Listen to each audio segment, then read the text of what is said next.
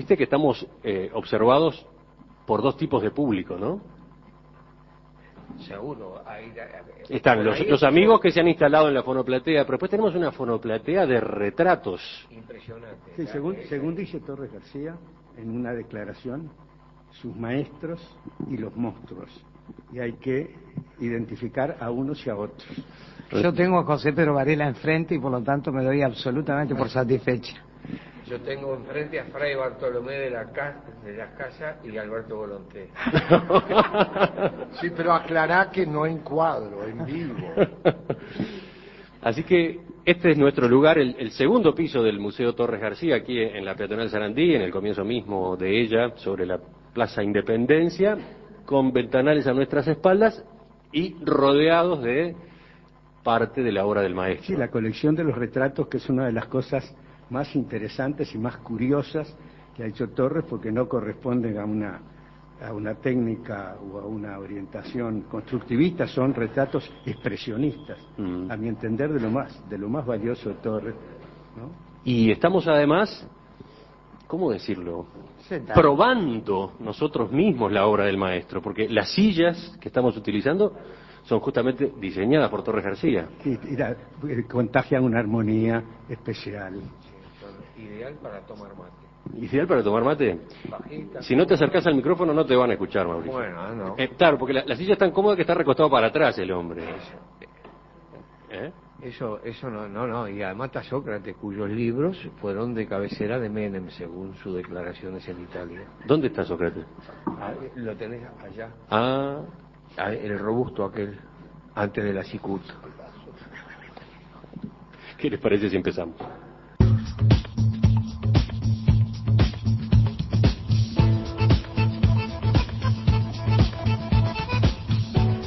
Saludos para quienes nos acompañan otra vez en la tertulia de los viernes. Carmen Tornaría, buen día. Buen día, Emiliano, ¿cómo estás? Carlos Maggi, ¿cómo te va? Bien, muy bien, querido. Alberto Volonté, buen día. Buen día, muy contento soy, ¿eh? Contentos entre otras cosas porque tenemos acá sobre la mesa una góndola ancló en la esquina que salió y se puso a la venta hace ya algunos días. No es flamante, que tiene algunas semanas en, en las librerías. Semana, Pero ya está, lo que se vende ahora es la segunda edición.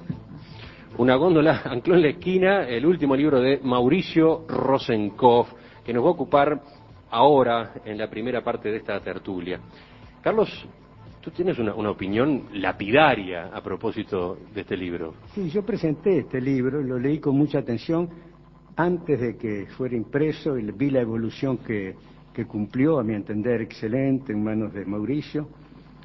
Y la, la conclusión que saco es que la vocación de, Mauricio es tan porfiada que puede con todo. Pienso cuando escribió estando preso y torturado, y se refugiaba en su creación, inventaba cosas en las peores condiciones imaginables, y cómo después, ahora, que está en peores condiciones para escribir, porque antes tenía todo, un preso tiene todo el tiempo del mundo y el director de cultura no tiene nunca tiempo de nada, en estas condiciones escribe la mejor obra en prosa que ha escrito. La mejor obra en prosa de Rosenkopf, dice. Pi- Pienso yo, y, este, y además no es solo una comparación con, con él mismo, sino que pienso que Mauricio es uno de los grandes escritores que hay en este momento en el Uruguay, si no el mejor de todos. Y eso me importa mucho. Y esta obra, que es a mi entender de un nivel excelente, lo prueba lo que estoy diciendo. Mauricio, ¿qué quisiste hacer con una góndola ancló en la esquina? ¿Qué es esta novela? ¿Es una novela para empezar? Sí. Eh, sí, claro. Sí, pero también, también es como una sucesión de cuentos, ¿no?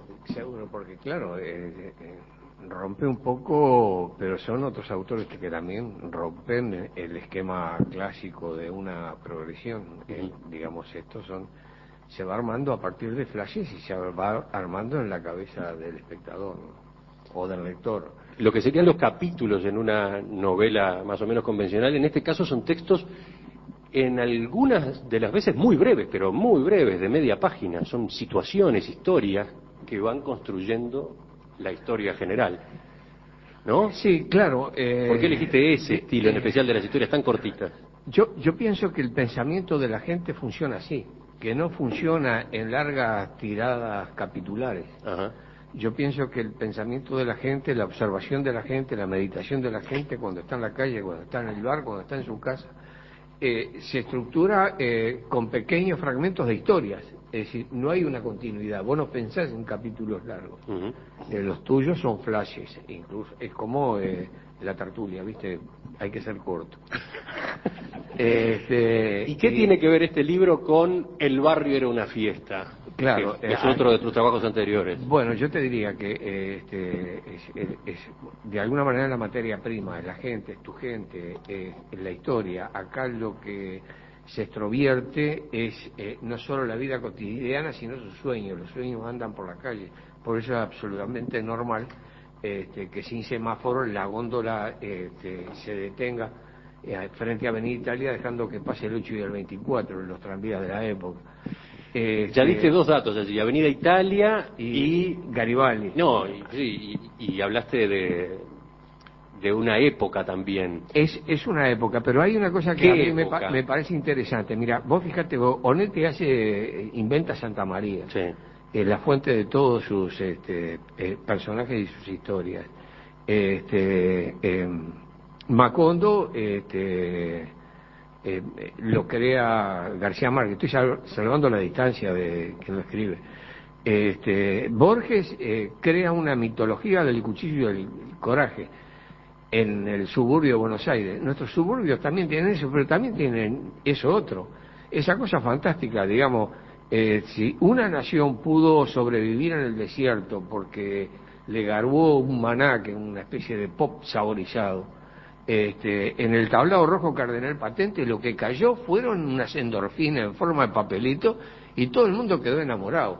El barrio está lleno de amor, lleno de en- enamoramiento y también, como todo amor, lleno de tristeza, que andan por los subterráneos del subconsciente. Mm. Por eso el negro invierno se mete con la góndola en las cloacas y ahí encuentra a otro enamorado de otros tiempos, porque se mete ahí con la góndola y siente que retumba un piano este, y sigue avanzando y de pronto se encuentra en un rellano este, Con el fantasma de la ópera. con el fantasma de la- ¿Te das cuenta? Era el bar- era el barrio. Era el barrio. ¿Qué barrio? Pero estás hablando de uno de tus barrios. No el único barrio en que viviste, pero uno de tus barrios. Ah, sí, seguro. Lo que pasa es que, como dice Tolstoy, si pintas tu aldea habrás pintado el universo, ¿no? Eh, ¿Qué barrio es hoy ese? Es, ese barrio, ese- en aquella época se llamaba Barrio Flores, hoy parece que está extendido como si fuera la blanqueada. Mm. Eso estaba rodeado por Jaime Civil, 8 de octubre, Garibaldi, Centenario, que en aquella época se estaba abriendo, este, y el Estadio Centenario. Esa, esa. Y ¿En qué fechas aproximadas podríamos situar estas historias? ¿Qué son los años 40, los 50? ¿Dó- ¿Dónde, dónde- Los 50. Los 50, los ¿no? 50. Poco antes hay otro barrio, que el barrio Palermo, que es eh, parte de mi infancia en la primer parte de las cartas que nos llegaron. Eso es la infancia en Santiago, en Gonzalo Ramírez, Santiago de Chile. ¿Todos han leído el libro acá? ¿Y qué les ha parecido? Yo lo que digo es que mi barrio era el barrio del Estocolmo, Camino Castro, entre Doctor Pena y Ganadero, y, yo reconozco mi barrio acá. Y para mí es- este es un libro de una ternura infinita. Yo aclaro, y ya lo he dicho, que no me gusta el realismo mágico, pero acá me desentiendo de la góndola, ¿eh? Este, que es lo que menos me interesa, y me encantan los personajes. Bueno, también cometí una, trope- una tropelía acá, al decir que no me gusta García Márquez, ¿se acuerdan? Sí, sí, bien Y claro que te para mí costó. los personajes de García Má- Márquez son, son estúpidos y los personajes de, de, de Mauricio son inteligentes, tienen sentido común. Este, y yo me hice una lista acá. Para mí, Mauricio lo que está pintando es el Uruguay Ballista. Un barrio, cualquier barrio del Uruguay Ballista, donde hay seguridad, donde hay ternura, donde hay fraternidad entre la gente. Y, y yo me hice una lista acá de cosas que eran comunes con mi bar- barrio. La asistencia pública, los championes, el boliche, el caramelo duro de menta, el papel de astraza, los papelitos, la quiniela y el quinielero con túnica gris, la redoblona, la heladera, la heladería, la peluquería y el peluquero con la casaquilla blanca como de doctor, las cortinas metálicas y el ruido y el gancho para subirlas y bajarlas, los sótanos de las casas, la academia para prepararse para el banco, los tranvías, la cámara de cajoncito, los caramelos a bala, el tablado, los terrones de azúcar, los cuadraditos de azúcar, la matiné, los refuerzos de mortadela, la garrapiñada, el zapatero en el banco y con los clavitos en la boca, dale que te dale. Bueno, todas esas cosas... Yo podría agregar otro, el sueño de ser bancario. El sueño de ser bancario, por eso, por eso dije la academia para prepararse para el banco. Ah, claro, está bien, lo ¿Ah? mencionaste, de acuerdo. Entonces, e- es el Uruguay de mi niñez. Ah, yo nací en los 50. Y es el Uruguay de mi niñez. Yo crecí en un barrio así, en un, en un barrio. Y por eso tengo una pregunta para hacerle a Mauricio. Pregunte. Porque no hay niños en este barrio. Por lo menos Ma- Mauricio no nos cuenta de los niños. Y yo quiero preguntarle por qué no se detiene en los niños, porque tenía que haber niños en ese barrio. Hay unos pocos, sí. No, Sí, porque él alude, pocos, él alude a niños en la panza. Este, si me lo hubieras dicho antes, lo hubiera incluido. Este, No, pero eh, es una pregunta. ¿por qué Este, no eh, digo, toda mi literatura está llena de niños. el- De las cartas que nos llegaron, el que cuenta es un niño, el- la rana, los caballos y todo eso. Eh, En esto no, porque lo que se daba fundamentalmente es la cosa de, de amor relacionada eh, con esas parejas que son de la literatura universal y no los reconocemos como de la literatura universal porque viven a la vuelta de casa. Exactamente. Con, eh, vos recién mencionabas una cosa, le- le- los calameros duros. Pero eso forma parte de un acto de amor al prójimo eh, mucho más profundo y mucho más intenso Para que no se te peguen que los- el de San Martín cuando le entrega el pordiosero el- media capa. Él tenía más en el ropero, le- se lo hubiera dado toda. Pero este, el Tito Ferme, que era corredor de Carabelo Zavala, las muestras se las daba a Don Garelo, que tenía el teclado postizo. Entonces Don Garelo se lo rechazaba. tenía qué, perdón? Teclado postizo. los dientes. Ah, teclado. Eh, entonces, entonces eh, le explicaba que no, porque se le pegaban, todavía no circulaba corega, ¿viste? Este, y, y, este, y entonces él hace una gestión ante la gerencia de Caramelo Zavala este, para hacer caramelos duros para la tercera edad. Digamos, eso es un acto de amor, eso es una preocupación por las cosas de los demás, ¿no? Digamos, pero de, de alguna manera son todos niños. Lira ella es una niña que tiene ese acto de audacia que su, su Romeo, este, el que tiene la academia en 18 y Mina, en el, en el primer piso, este, y daba clase de contabilidad para ingreso a banco. Y Liro Pella lo celaba este, tremendamente, ¿no? Te das cuenta, Yago era un... eh, Ju- eh, Julieta le tira una escala a Romeo y sube cómodamente, pero esta para porque tenía miedo que, que, que anduviera porque se mentaba con la profesora de dactilografía, dactilografía. imagínate, imagínate que iba a la peluquería. Entonces, para espiarlo estaban ahí este, él recorriendo la sala, dando su clase, y de pronto los alumnos quedan mirando hacia la ventana, y era Liro Pella que para espiarlo se había trepado en una columna de tranvía de esa de hierro, y que estaba abrazada, y él abre el, el, el balcón y sale y le dice, ¿qué haces, Bárbara? Y ella, en un acto de amor, abre los brazos y dice, Dalmiro. Y bueno, claro, fractura expuesta. ¿Podemos ponerle música a este barrio o a estos barrios? Con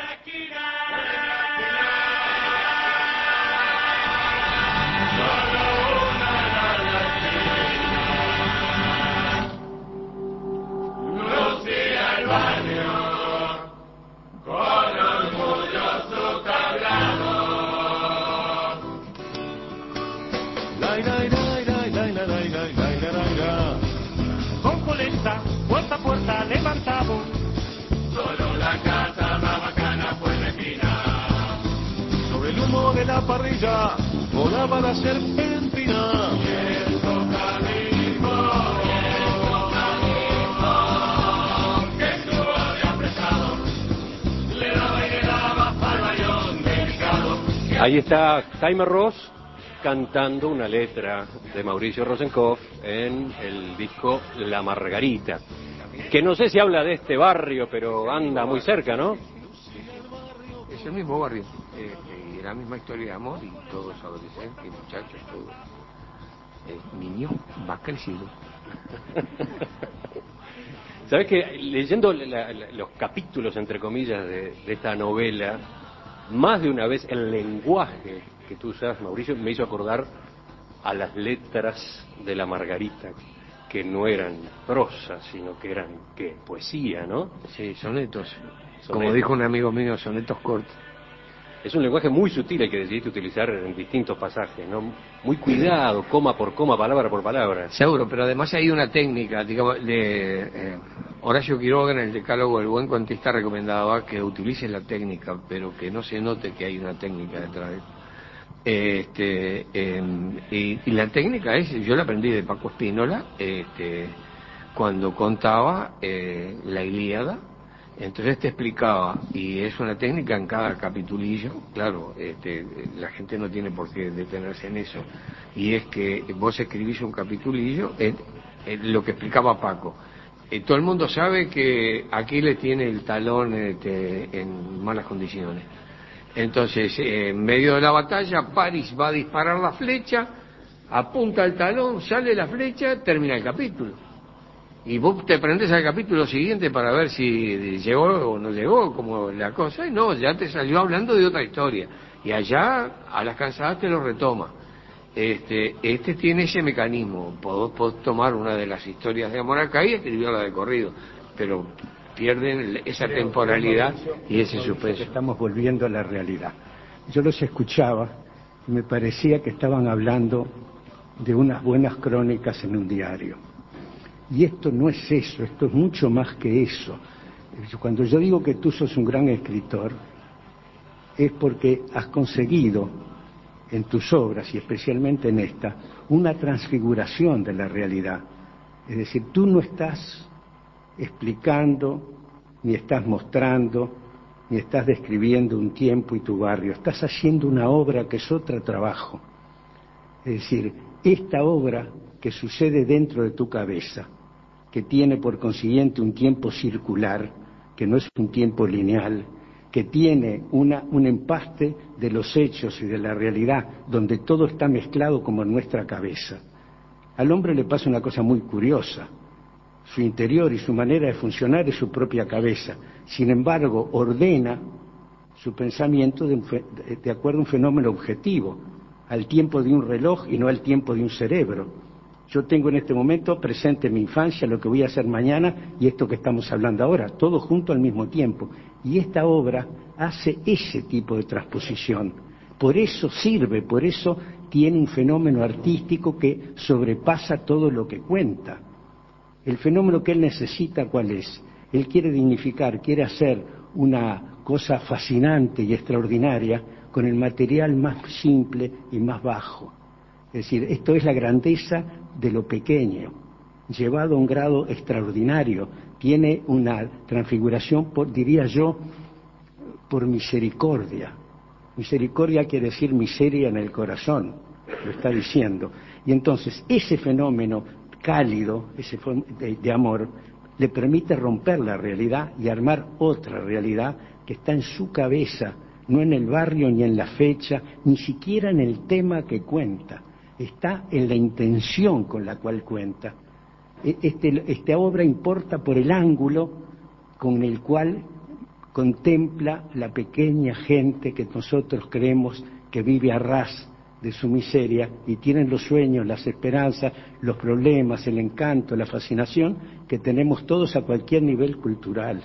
Entonces, ese fenómeno de subir a los más infelices es, una, es un efecto artístico exquisito. Y además, Mauricio, que a veces es muy grueso en los efectos, en este caso ha mantenido a lo largo de toda la obra una delicadeza y una, y una belleza que no es ni siquiera característica de su propio estilo. Y a mí esta me gusta más que ninguna y creo que es la más profunda y la más fina, la mejor de todas las obras en prosa que he escrito. Bueno, quizás el efecto más, más fuerte y sutil al mismo tiempo sea el de la góndola, Sí, ¿no? sí, sí. ¿Qué hace una góndola circulando Es que por todo- es que todo- Centenario y Avenida Italia, ¿no? Emiliano, todo está encantado de la misma manera. Nada de lo que sucede es realmente igual al pie de la letra. Todo está tocado como la góndola. Los personajes, los hechos, los tiempos. Y por eso tiene la fuerza literaria que tiene, ¿no? Es una formidable novela. La virtud de ella es desnudar nuestra identidad. Decía Carmen, el Uruguay ballista, No dudo, porque Valle tuvo una gran influencia y definió su Uruguay. Yo diría que es algo más que el Uruguay vallista, es la identidad oriental, es la identidad uruguaya. Y Mauricio, con su talento, más que a la imaginación, recurrió a los recuerdos. Los recuerdos son fotos, como la vida son momentos. Y esta novela tiene para mí de genial, y tu talento es que relatando momentos, que es la vida, este es un momento, y recurriendo al recuerdo, que son fotografías, la compaginaste, la editaste maravillosamente bien. Entonces, yo me atreví de ponerle algunos títulos, no tanto al capítulo, sino al momento. Porque yo diría que son 30 momentos, 40 momentos, hilvanados, sin interrupción. Uno bien le podía poner el que me cautivó a mí. Toda novela vos la vas leyendo y hay un momento que te detenés. La novela tiene una gran unidad, pero tiene espacios independientes. La tristeza esas dos carillas de la tristeza, esa mezcla de decir que la tristeza nos produce hasta un regodeo, nos crea hasta estatus, formidable. Pero después de decirnos que la tristeza nos crea estatus, ¿cómo no voy a pensar en la identidad nacional? ¿Cómo no voy a pensar que tu novela, mucho más que reflejar tus estados de ánimo, traen los recuerdos barriales la esencia de nuestra condición humana. Por tanto, yo, Emiliano, diría que el rescate de esta formidable novela es que los uruguayos, que estamos tan preocupados, como nos pasa a todos los países jóvenes, aquello de quiénes somos, de dónde venimos, y pensamos, bueno, venimos de nuestros ancestros, los tanos, los estos, los, los españoles, los judíos, los alemanes, los rusos, los polacos, los indios. ¿Saben de qué venimos?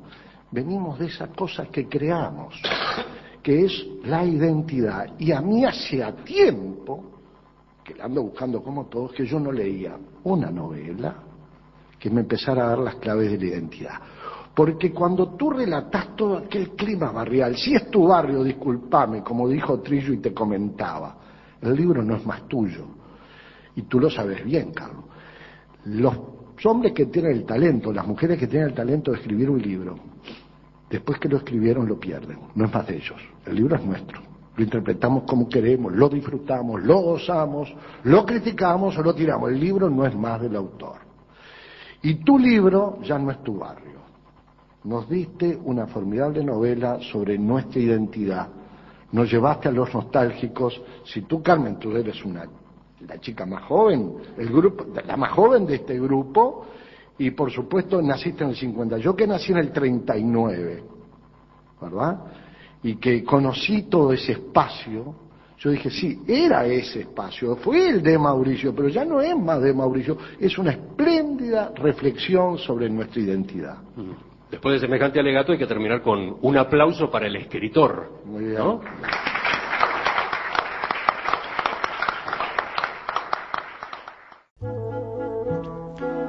Porque vamos a dar a conocer los resultados de un nuevo concurso de cuentos breves de esta tertulia, la tertulia de los viernes, el séptimo de este año. Ustedes lo recuerdan, la invitación fue escribir cuentos de oficina. Doctor Maggi, presidente del honorable jurado, ¿cómo vio el nivel, la calidad, los temas de los trabajos? Yo tuve una gran satisfacción porque es un, un tema muy afín a, a, mi vida literaria. Así que cuando comprobé la, el excelente nivel de los cuentos, comprobé que yo había estado acertado desde chico. Porque la, ¿Cómo el, es eso? El panorama de la burocracia. Si los países valen por cómo se miran, por cómo se entienden, por cómo se opinan sobre sí mismos, ¿verdad? Nosotros tenemos una larguísima historia de observancia y observación sobre la burocracia. Mm. Yo diría que mi vida literaria empezó en buena, en buena medida junto con la de Benedetti. Los dos escribimos un libro sobre el Uruguay y su burocracia. Los dos escribimos después literatura creacional él hacía cuentos de oficina y yo hice la biblioteca, que era un cuento de oficina en tres actos en el teatro. Así que sobre este tema, sobre lo que trataban los cuentos de hoy, yo soy un viejo practicante. Un precursor, quizás. No, yo un que- pionero. Sí, sí, bueno. este, pero de hecho fue- es muy curioso, lo de, además el paralelismo con, con Benedetti fue absoluto, cuando empezamos sin, sin habernos conocido. Claro. Este, y es muy satisfactoria la, la cosecha que se ha hecho de cuentos y van a, a cumpli- y va a cumplirse eso y se va a demostrar cuando lo vayamos leyendo. Hay mucho humor, además, una cosa muy este, eh, linda para el enriquecimiento del tema, y es que hay varios cuentos de finísimo y penetrante humor. Mm. Y este, eso ha levantado muchísimo el nivel del cuento. Este, ya esa asociación entre los cuentos de la oficina y de la biblioteca la habíamos hecho, ¿te acordás? Porque es cantada. Además, ese, sobre todo ese individuo en una escalera preguntando si Schopenhauer iba con CH o con. este, buscando el libro. Y este. Y, y además a veces hay toques que a uno eh, lo sorprenden en la tertulia. Es la primera vez que tenga memoria que te tratan de doctor. ¿Cómo es eso? Seguro, le dijiste, ¿qué opina el doctor Maggi? Ah, bueno, ¿Te das cuenta? Es, que pasa, vi- viste Uno- cómo es el ceremonial, ¿no? es, es una cosa va- notable, pero ese eh, no, no- no ingeniero. Sí, sí. Exactamente, escritor. Este, mira, a mí me parece, eh, primero, queremos anunciar en este momento el arribo de la delegación encabezada por nuestra compañera Matilde, que está instalándose en su sitio y a partir de este momento sí tenemos tertulia. Podemos, ya que estamos para aplaudir, podemos aplaudirla. ¿no? Porque- Pido disculpas por la demora, temas, temas de- del transporte colectivo. Este, vos no fue responsabilidad de ella, ¿viste? de- eh, no, este, Bueno, pero ¿qué ibas a agregar? Eh, mira, me parece eh, que la línea de los cuentos tocan además un tema que es poco tocado en la literatura, que es poco eh, tocado. Es decir, yo recordaba cuando venía para acá eh, un, un cuento de un vecino del barrio que se había jubilado, que trabajaba en una oficina y que después que se jubiló no sabía qué hacer y volvía a la oficina. Sí, Este, digamos, no- ¿Cuál es el tema no, no- muy tocado en la literatura? este, el tema de, la- de los empleados, aunque Kafka lo arruga, Mm. es decir, toda la Pese a esos antecedentes tan No- conocidos que no hay no hay en nuestra literatura no hay mucho Este, más. claro pero hay una cosa curiosa y la comento ya que estoy en eh, en el tren y este eh, la magnitud que le dan al día viernes eso. y la angustia que provoca El lunes. Tanto que había una revista que llamaba Lunes, eh, que era para alegrar el día más amargo de la semana. Bueno, ¿alguna otra consideración general, Juan, Matilde? Bueno, sí, que se han propuesto muchas veces eliminar los lunes para no tener que empezar la semana en forma así violenta. Me- Es curioso que no está en la plataforma de ninguno de los partidos en esta elección, ¿no? Bueno, pero es una omisión. Yo te iba a contestar, pero estamos en pedo.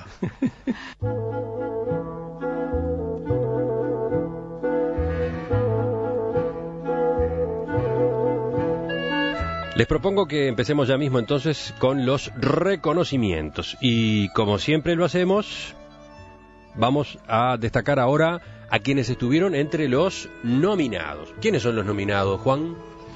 Son aquellos que tuvieron votos, es decir, los que tienen Algún por lo menos dos votos, es que hay por lo menos dos jurados que le, lo eligieron o, o más, ¿no?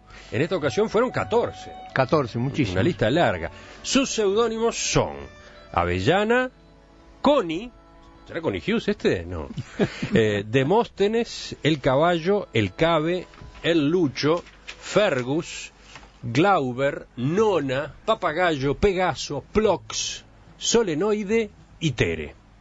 Pero Connie es un maestro de los cuentos.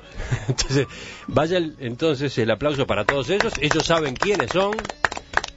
Tuvieron una performance Pero la el abundancia- jurado destacó. La abundancia de los elegidos mencionados demuestra la riqueza que había en los cuentos que recibimos. Variantes, buenas, sentido del humor, muchos valores estuvieron bien desarrollados. Bueno, Yo ahora- quiero agregar algo de, porque llegué tarde y no participé del primer round. Pero nada, quería decir que a mí me impresionó cómo estaban muy centrados en la parte depresiva de la, buro- de la burocracia, ¿no? En la rutina, en todo eso que uno no le gusta de- de- de- del ambiente burocrático de las oficinas. Cuando alguno zafa de eso, se resalta mucho, ¿no? Pasemos ya entonces a los relatos preferidos de cada uno de los integrantes del jurado. Siempre lo explicamos, vale la pena reiterarlo. Los que vienen a continuación son los que los miembros del jurado individualmente ¿m? marcaron como sus preferidos, pero no necesariamente tienen por qué estar entre los nominados, ¿no? Eh, vamos al primero de ellos, vamos al que le gustó a Matilde. El título Historia de Viernes, el seudónimo del autor, Tere.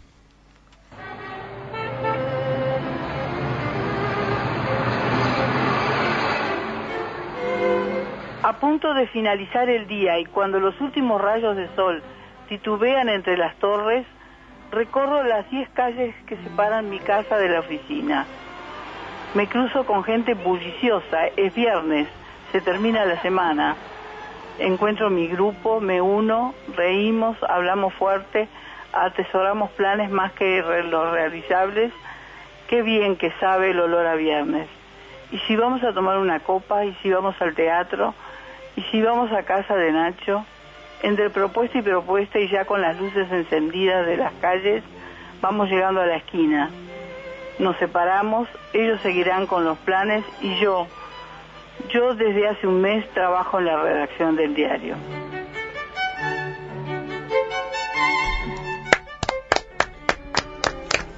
Matilde, ¿por qué? ¿Por qué este? Bueno, precisamente zafa de la rutina porque está en un trabajo diferente. Hay oficinas y oficinas y evidentemente la redacción de un, re- de un diario es un trabajo distinto, especial, ¿verdad? Sí, sobre todo un matutino, ¿no? Exacto, Y que les hace trabajar el fin de semana y por lo tanto no pueden hacer planes, ¿no? claro. Bueno, ¿quién está detrás de este cuento? Moraleja, es mejor la oficina que la redacción de un diario. Por lo menos Porque tenés él el no viernes. puede salir con la barra que festeja el viernes y se tiene que ir a, cubrir este... A cerrar el diario. Seguro. Yo decía que el seudónimo era Tere, ¿no?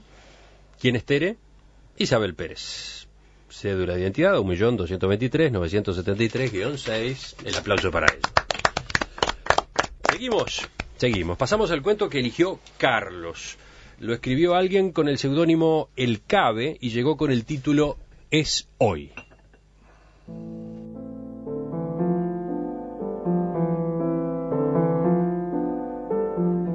Es hoy. Y sonaba en la radio ambiente Paso Palabra, canción que busca patear el tablero si las hay. Se apaga el viernes, ya no hay clientes esperando, y el tenue calor primaveral que se agudiza por el gran ventanal invita a todo.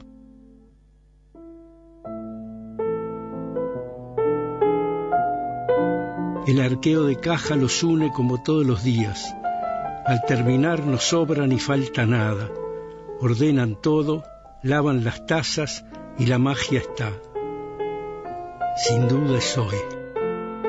Y la charla viene y va, pero sin avisar. El vacío de la oficina gana el silencio hasta la salida y el deseo de un buen fin de semana pone la distancia que no esperaba. El troquelar del reloj marcador indica que ya no hay tiempo. No sé si es hoy. Y el descenso de la cortina metálica vuelve fría la tarde y solo la tibieza y la ternura del beso de despedida devuelven la ilusión de venir el lunes y esperar un viernes.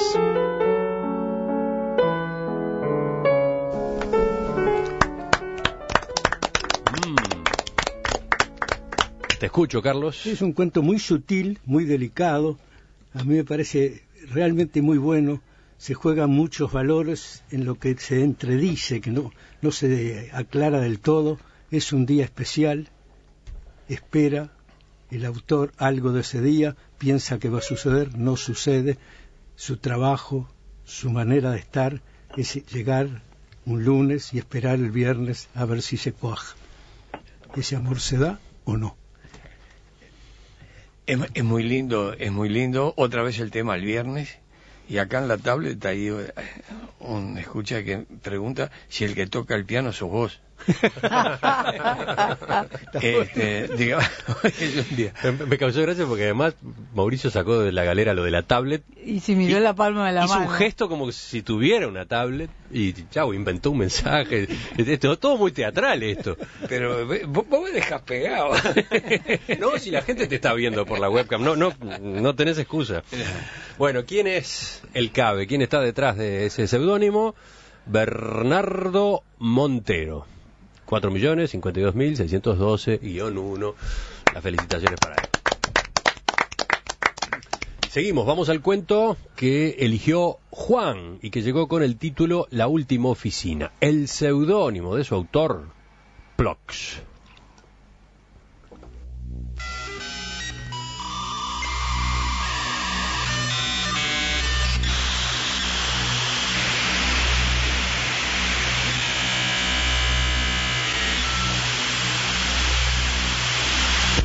Todo era inmovilidad y silencio. Ellos flotaban en una atmósfera limpia, tibia y de luz constante. El programa estaba establecido desde hacía mucho tiempo y no necesitaban pensar ni perder tiempo en absurdas deliberaciones. Todo estaba resuelto para que se cumplieran los objetivos y las garantías de bienestar previstas. Cada 48 horas, se producía una pausa para el chequeo y el abastecimiento. A los 170 años, la transmutación definitiva de cada uno. La transmutación definitiva de cada uno.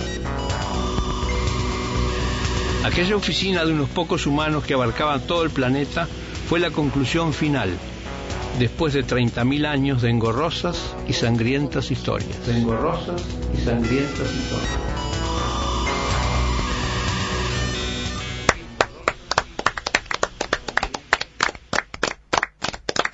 Toda una sorpresa que este cuento lo haya elegido Juan, ¿no? Tiene mucho de lo que te gusta, Juan. Bueno, es un cuento de ciencia ficción, de más está decirlo, es, creo que es muy original. La idea es, es una especie de registro civil del futuro, ¿no? Con, que tiene muchas interpretaciones, esto de, de- de examinar las existencias cada 48 horas, dar de baja cada 170 años, en fin, tiene una cosa medio siniestra, de re- un registro civil medio siniestro, ¿no? Este, Un padrón, un padrón ¿eh? diferente. ¿cómo? De a uno, de a uno. ¿Qué, qué Un padrón difícil de llevar, ¿no? ¿Y qué decías tú, Mauricio? Eh, que está escrito como para que Juan lo lea, pero eh, lo que muestra esto, la variedad de estilos y afinamientos de estilos que se ha venido dando a lo largo de todo el año en los concursos, ¿no? Sí, este, este es, es evidentemente un concurso triunfante. Es decir, el, el tema que es sugerente, el tema que los tie- tiene que mover a los escritores, a veces acierta y a veces no tanto. Ajá. Este pegó en un lugar sensible y salieron cosas diferentes, pero todas de valor, todas de valor, todas buenas. Es decir, es un- es- hoy es un día muy bueno para el concurso. ¿Quién está detrás del seudónimo Plox? Mayo Echeverry. A este lo conocemos, Sí, ¿eh? sí. Sí. Ha, ha ganado Es- más de una vez. Es cliente de la casa. Bueno, el aplauso de nuevo para él entonces. Y llegamos ahora al cuarto de los cuentos preferidos por los integrantes del jurado. Este llegó con el título Apuro, lo envió Pajarito y es el que fue elegido por Mauricio. Entró como una tromba. Marcó ocho y un minuto. Contrariado, apenas si saludó. Se sentó en el escritorio y encendió la computadora. Fue a la cocina y se preparó un café instantáneo. Colocó el pocillo humeante al lado de los dos expedientes que lucían el sello rojo de pronto despacho y se dispuso a terminar el crucigrama que había comenzado el día anterior. Epa. Este sí que es ácido, ¿eh? Este, no, me pareció este, muy, muy ingenioso toda la introducción, toda la preparación de, Este, y ese remate final, que me parece que está eh, muy bueno y creo que los que hemos leído hasta ahora sí están. Hay un comentario. ¿Alguien, alguien, alguien más, este, digamos, cuando leyó este cuento, saltó? Sí, a mí me impactó la, la que había, se fastidió porque llegó un minuto tarde y luego demoró todo en todas esas pavadas que hizo. Y todo el café instantáneo, todo el apuro. ¿no? Yo lo entiendo porque a mí me encantan las palabras cruzadas. No, es, este, es, es un cuento de efecto y está bien hecho y además hay una, este, cuando se cuenta la verdad, las cosas adjetivas suceden y están presentes y se, y se, se verifican. Ajá. ¿no? Estas cosas son inventadas, pero casi siempre salen del ánimo de alguien que estuvo en un escritorio trabajando. Bueno, ¿y quién es el autor? ¿Quién está detrás de ese seudónimo que decíamos Pajarito? Mario Iturburo Gutiérrez. Cédula de identidad 706.911-4. ¿Te quedaba algo, Mauricio, sobre este cuento? Sí, no, sobre el cuento no, sobre algo que dijo Juan, este, eh, que aprovecho para comentarlo rápidamente. La idea de que falte un día de la semana, eh, a mí me quedó fijado en una tira cómica que aparecía hace muchísimos años que se llamaba El Chiquito Abner. La madre llamaba mamá Cachimba, fumaba en una pipa. Y el problema que se había dado en la población, que era una tira muy inteligente, inclusive se había producido eh, un tipo de animalito que daba alimentación a todo el mundo y que el objetivo de la vida de su animalito es darle eh, alimento a la humanidad, es decir, que eran felices en el sacrificio, digamos. Entonces, eh, una de las tiras cómicas es que un día amanecen, se acuestan un domingo y amanecen un martes. Entonces, perdieron un día de la semana. ¿Qué pasó en ese día de la semana? Y ahí comienza la búsqueda que me parece que es de ciencia ficción, que es de deseo y que es de consigna, que ya es un poco tarde para alargarla. El, el autor de Chiquito Abner, Al Cap, es uno de los, considerado uno de los grandes novelistas, ¿no? Él mismo se considera un novelista a pesar de que dibujaba historietas, ¿no?